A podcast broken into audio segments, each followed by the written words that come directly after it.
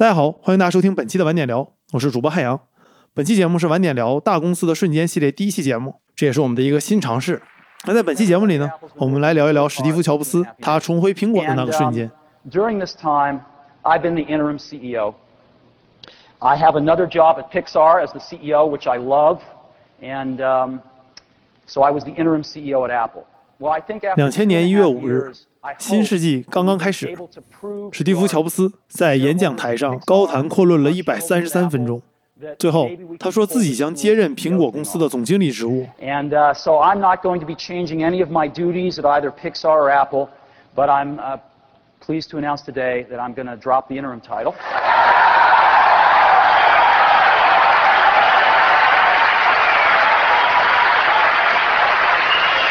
全场几千人即刻站立起来，高呼他的名字，一遍遍的喊 “Steve, Steve, Steve”。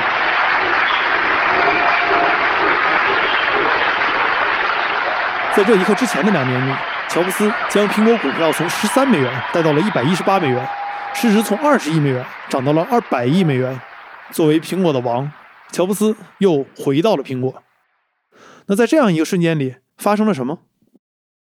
九十年代初期，也就是正好距今三十年前的1992年，对于苹果公司的创始人史蒂夫·乔布斯来说，一切都在变得更糟。在乔布斯二十多岁时，通过苹果，他成了举世瞩目的明星。然后呢，正如我们知道的一样，他又被苹果赶出来了。三十多岁的时候，他的第二家公司，原本准备向苹果复仇的公司 Next，一败涂地。苹果一天销售的电脑比 Next 一年还多。到了九三年，Next 宣布关闭工厂，一个记者跑来问乔布斯说：“Next 是不是要倒闭了？”乔布斯抱头趴在桌子上，用手揉太阳穴，有气无力地说：“我不想接受这次采访，不想。”这是一种一个人在一切都变得足够糟糕的时候会有的一种状态，这是一种二十多岁的乔布斯不可能出现的状态。但是到了他三十多岁的时候，这成了他的现实。《华尔街日报》在 Next 的公司年度例会那天的头版说：“乔布斯高高在上，但现在已经一头栽下。”有一大群废品收购商就像秃鹫一样涌入了奈克斯特的工厂，试图用低价把一切都买走。种种迹象都表明，所有的事情都在滑向一个最糟糕的终点。当然，三十年后我们来看，这段日子是乔布斯最痛苦的日子。按照正常的故事，如果主角到了低谷，就应该反弹了。但可惜，乔布斯作为主角，他的反弹还要来得再迟一些。这样的日子，他还要忍受两三年的时间，直到一九九六年底，转折终于开始了。这个转折开始于一个未经许可的行动。九六年年底，Next 公司的一位中层经理给时任苹果的 CTO 艾伦·汉考克发消息，说苹果应该考虑收购 Next 的公司。虽然 Next 过得不好，可当时的苹果公司过得也不是很好。在九六年的三年前，也就是九三年时，苹果董事会迫使约翰·斯卡利辞职。斯卡利是一位美国企业家，曾任百事公司总裁，被乔布斯一句“你想卖一辈子糖水，还是想改变世界”拉来了苹果。最后也是他在一九八五年从苹果赶走了乔布斯。不过九三年，斯卡利因为业绩下滑，他也被董事会换走了。乔布斯和他说：“想不想改变世界？”斯卡利很难说改变了世界，但至少他参与到了一个改变世界的故事里。事情也很难说呀，你永远不知道事情是怎么结局的。那斯卡利的继任者是谁呢？是苹果公司的一位元老，叫迈克尔·斯平德勒。斯宾德勒出生在德国，曾经在英特尔工作过。一九八零年，斯宾德勒到苹果公司的欧洲办事处帮忙，让公司在欧洲的业务不断提升。他实行的最成功的策略之一，就是让苹果各地的分公司在营销策略上有更多的自主权，从而让公司全球销售飙升。不过，虽然曾经业绩出色，斯宾德勒绝对不是一个好的 CEO 人选，尤其是苹果需要有人在关键时刻力挽狂澜。那斯宾德勒呢？他会在处理紧急事务的时候异常紧张，可苹果公司本身就处于一个持续的紧急状态。成为 CEO 后，斯宾德勒有四个月没有公开露面过，背地里，苹果的员工都说他是一个顽固不化的经理。当然，这么说斯宾德勒可能有些有失公允，但很明显，斯宾德勒绝对不是一个能为苹果力挽狂澜的人。斯宾德勒的下台也非常有戏剧性。一九九六年的时候，他因为心脏病住院检查，大夫说，如果他不辞职，就有死亡的风险。当你想要下台的时候，很难有一个比这更体面的理由。那乔布斯回到苹果之前，最后一任 CEO 是吉尔·艾米里奥，同样也是董事会选的。就苹果的董事会还有很多故事，之后我们会讲到。艾米里奥是个有经验的 CEO，他之前在国家半导体工作 （National Semiconductor）。当时硅谷不少人认为艾米里奥喜欢自吹自擂。金融时报的资深记者感叹：“艾米里奥已经无可救药了，他到底是怎么被指派来管理苹果的？”从斯卡利下台的九三年到艾米里奥上台的九六年，又过了三年。在一九九六年的时候，苹果亏损了十亿美元。有一位十几岁就加入苹果的员工开玩笑说：“当时苹果有四种人，第一种人是艺术家，渴望发明新产品，就如同曾经的乔布斯，但在当时已经没多少这样的人了。另一类呢，是就想待在这儿养老的人。他认为这类人是最差劲儿的，因为他们对公司完全没有贡献。前任 CEO 斯卡利就被当做这类人的代表。他是抱着改变世界的心来的，可当他走的时候，却被人当作想来养老的代表。那剩下两类呢，被分作无足轻重型和努力社交型。斯平德勒就是无足轻重型，他的确努力工作，但毫无用处。努力社交型是新来的 CEO 艾米里奥，他试图努力改变苹果，但这位员工感觉估计干不长。艾米里奥上任之后，希望苹果的软件能和当时微软的 Windows NT 做竞争。但苹果花了数亿美元，一直没有开发出好的新的操作系统，所以艾米里奥的选择是从外面买一个。当然，也不能说是艾米里奥的选择，鉴于他只有这一个选择，所以也只能说他被迫从外面买一个软件。而他们的第一选择是由一家苹果前员工开的公司，叫 B，但这家公司问题特别多，并不是一个合适的收购对象。到了九六年年底十一月的一个周五。也就是我们故事开头说的，Next 的中层经理给苹果的 CTO 发了一条消息，建议苹果选择 Next 替代 B。这一切，这个中层经理都没有和乔布斯说。周一的时候，苹果 CTO 艾伦打电话给这位经理，他们约了周二开电话会，周三又在 Next 的办公室开了一天会。因为马上到感恩节假期，所以周四的会议没有继续。在周三晚上，Next 的经理把这件事情告诉了乔布斯，直接和乔布斯交流的。是当时他们的销售副总裁。这位副总裁和乔布斯说：“你猜我们在如何讨论苹果公司？”乔布斯和他开了个玩笑：“谁是苹果？”我一直特别想读到乔布斯开这个玩笑的原文，我想知道他说的是不是 “Who the fuck is Apple”？但我到写稿的时候还没有查到这个原文。之后我估计会再查一查，如果是的话，我会在节目的某一期的 show notes 里告诉大家。那话归正题。一般来说，这么大的事儿没提前跟乔布斯打招呼，会让他非常生气，就如同我们对乔布斯的刻板印象一样。但这次这些经理们算准了乔布斯不会发怒，因为大家都知道他想回苹果。几个月前，当一个曾经在苹果工作的同事和乔布斯说起想回苹果时，乔布斯和那个人说：“那这种感觉一定和回家一样。”苹果时任 CEO 艾米里奥，他不光想要 Next 的软件，还希望得到乔布斯的广告公关价值。埃米里奥和同事说：“我不是真的要买软件，我要买的是乔布斯。”不过，埃米里奥从来没意识到，乔布斯是不可能在苹果当一个仅具备广告公关价值的花瓶的。不过无所谓，不久之后，埃米里奥就亲自发现了这一点：没有人能让乔布斯当一个花瓶，没有人。当时是年底，所以圣诞节就快到了，各方都在试图快速敲定收购，就如同我们在春节前需要把一些事儿收尾一样。对于记者来说更是如此，因为这会直接关系到他们的假期计划。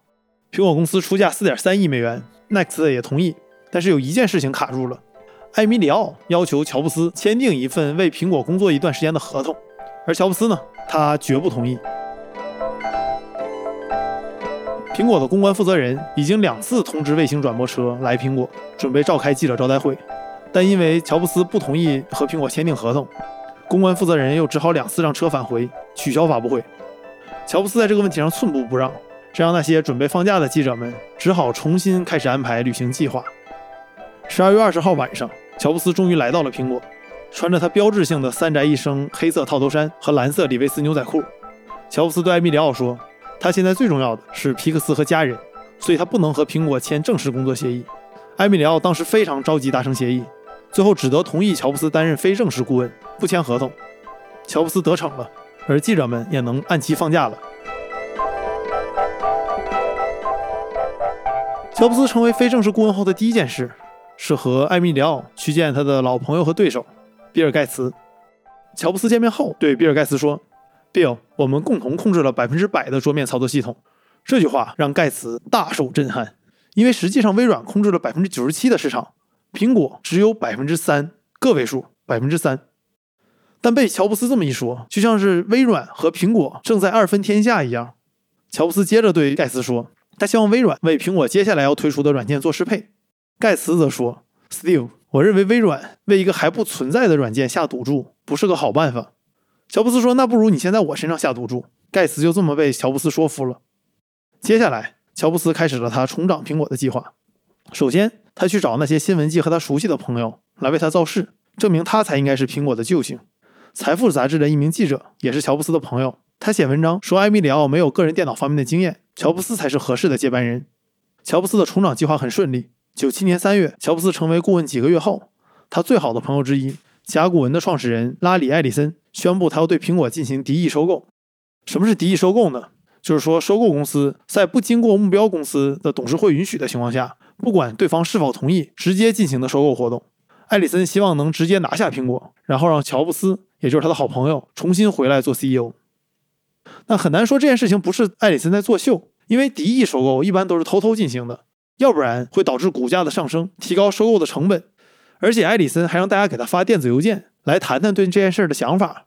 但这个秀吧，埃里森也没做好，因为埃里森留的邮箱是 saveapple at oracle dot com，可他自己的公司甲骨文并不支持超过八个字母的地址。埃里森留的那个 saveapple 多了一位，显然埃里森并不了解自己公司的规则。正如绝大部分公司的老板一样，但最后并不需要艾里森出马，因为在阿梅里奥的任期间，苹果的股价持续下跌，并在1997年第二季度跌至了12年来的最低点。当然，有一部分原因是因为6月26号，也就是97年的6月26号，有一个匿名人士单次出售了150万股苹果的股票，这次出售是股价下跌的一个重要原因。这个匿名人士后来被证实就是史蒂夫·乔布斯自己。I sold my stock before I got the call from the board that they wanted me to come in and shepherd Apple for this this period, uh, and that was unfortunate. I wish the call had come a week earlier. But 几天之后，苹果董事会在九七年的七月九号解雇了埃米里奥。在埃米里奥执掌苹果的一年三个月里，公司损失了十六亿美元。乔布斯趁机掌控权力，他马上就把董事会里那些他认为没用处的董事换掉。但也很难说这些董事没用处，因为毕竟是他们选的人把乔布斯弄了回来。那他换的新董事有谁呢？当然有他的好朋友艾里森。艾里森成为了董事之一。但不光有艾里森，乔布斯很喜欢新的董事会。他说里面有几位很棒的 CEO，他们会做对苹果来说对的事情，而不是只想着自己的利益。在和 CNBC 的采访里，乔布斯说董事会里都是聪明人。Well. You know, you're talking about a very talented group of people on this board. I mean, several and CEOs, opinionated. very opinionated, which is great. But you know, great people when they have different opinions, 聪明人面对不同意见时， they, 可以 they 快速决 usually 定该 can 走哪条路 convince。each other that one of them's right or pick uh, one that's better than all of them within a very short period of time. So. This, this is a group of people that is, is, is quite talented. And you've got a lot of CEOs. I mean, Larry Ellison, CEO of the second largest software company in the world. Bill Campbell, CEO of Intuit, one of the largest consumer software companies in the world. Ed Woolard, former CEO of DuPont. I mean, you've got a lot of very high powered people on this board. Jerry York, you know, the, the CFO of both Chrysler and IBM during its turnaround. So there's some very, very strong people on this board. You- you've and I- I, I think they have really gelled, uh, which is nice. What's the 乔布斯看似胸有成竹，可苹果的几千名员工都不知道接下来公司会怎么样。乔布斯的亲信说，其实乔布斯吧自己也没想好该干嘛，他只想好了该换董事会。戴尔的创始人迈克尔·戴尔说出了一句后来每次提到乔布斯从当 CEO 的时候都会被人拿出来引用的句子。他说：“如果是我，会关闭公司，然后把钱还给股东。”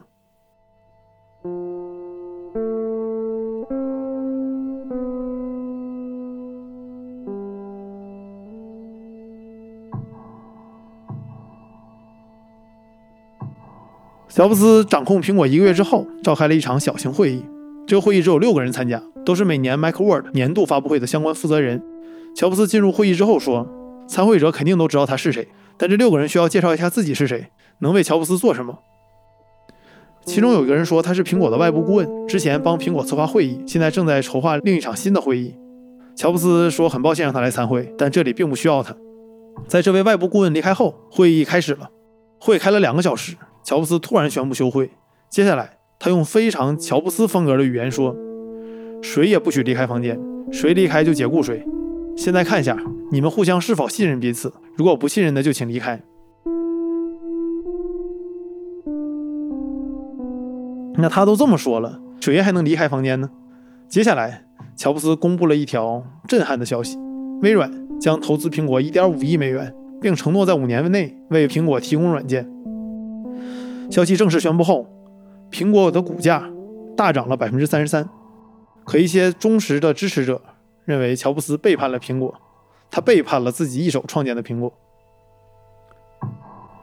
也有些人认为是微软救了苹果，但这么想有失公允。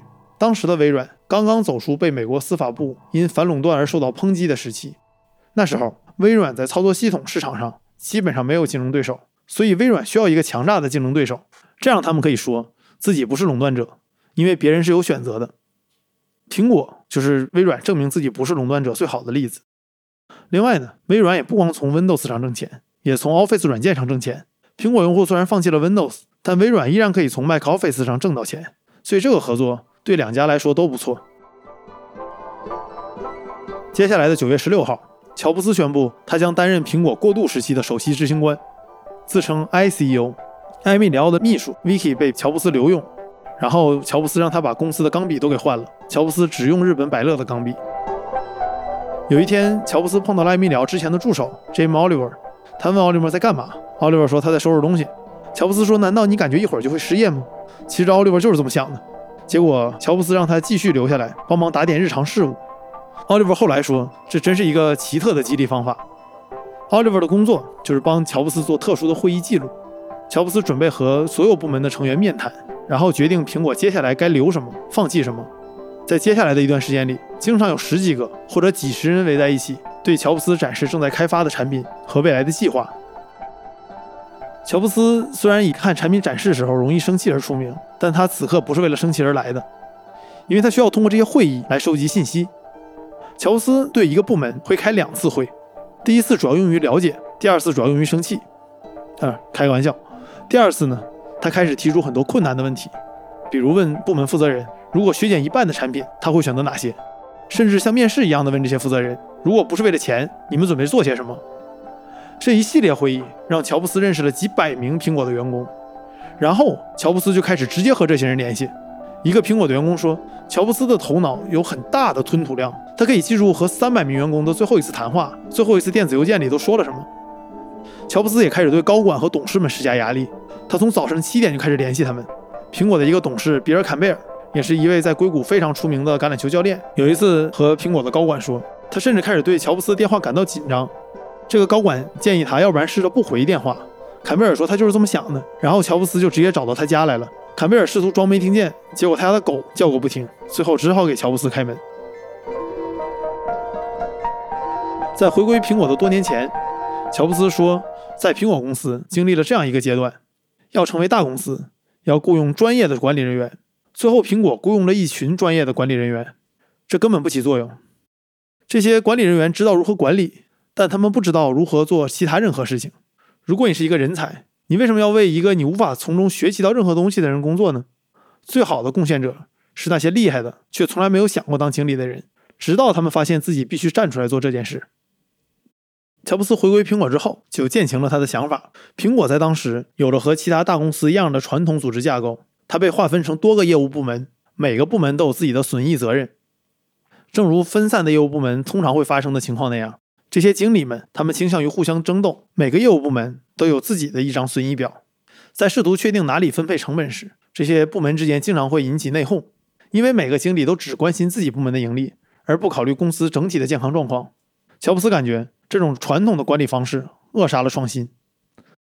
在他重新担任苹果的首席执行官之后，他几乎在一天之内解雇了所有业务部门的总经理，将整个公司置于同一张损益表之下。并且将各个部门相同的职能合并为一个职能机构，最后让不同的领域专家来做管理。这听起来有点像我们现在搞的中台。当然，乔布斯是不会用这个词的。一位在乔布斯回归之前就被苹果裁员的工程师说：“苹果在当时有很多有才华的人，但他没有真正的战略方向，或者说至少没有好的战略方向，并且高管们根本无法理解什么是互联网。”就这个工程师说：“乔布斯担任领导者的角色是苹果复兴的关键，没有指挥的管弦乐队要演奏家有什么用？”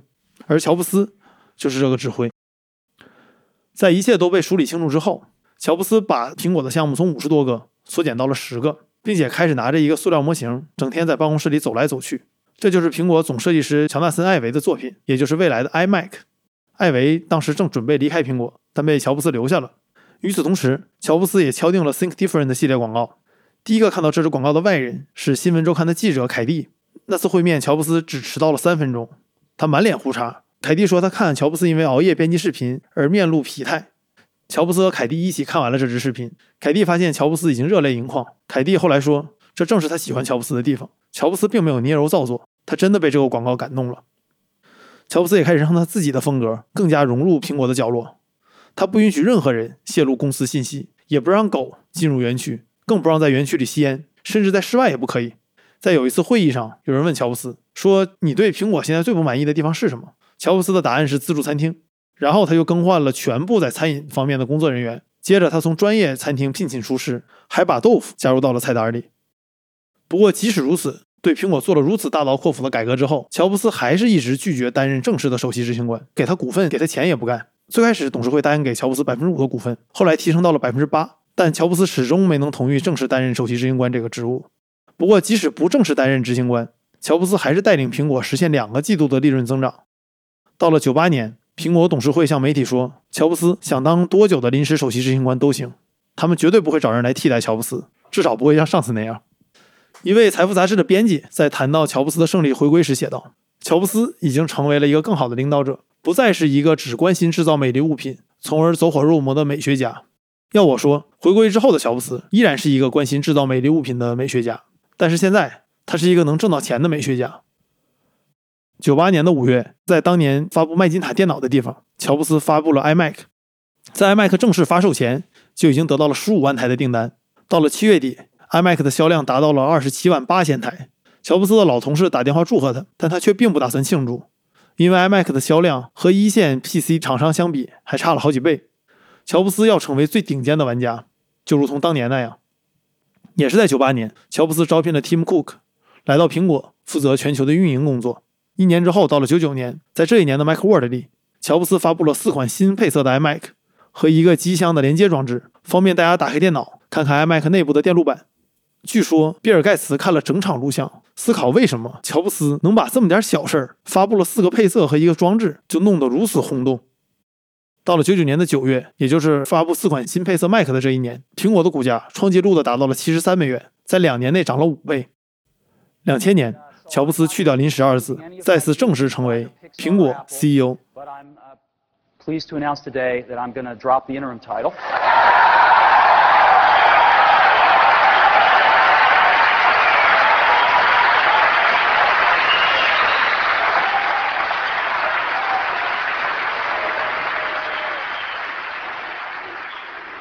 感谢大家收听本期的晚点聊，这是我们大公司的瞬间第一季的第一集。我们接下来还有四期节目，会聊聊美团、腾讯和原神、虾米和阿里等几家国内的公司。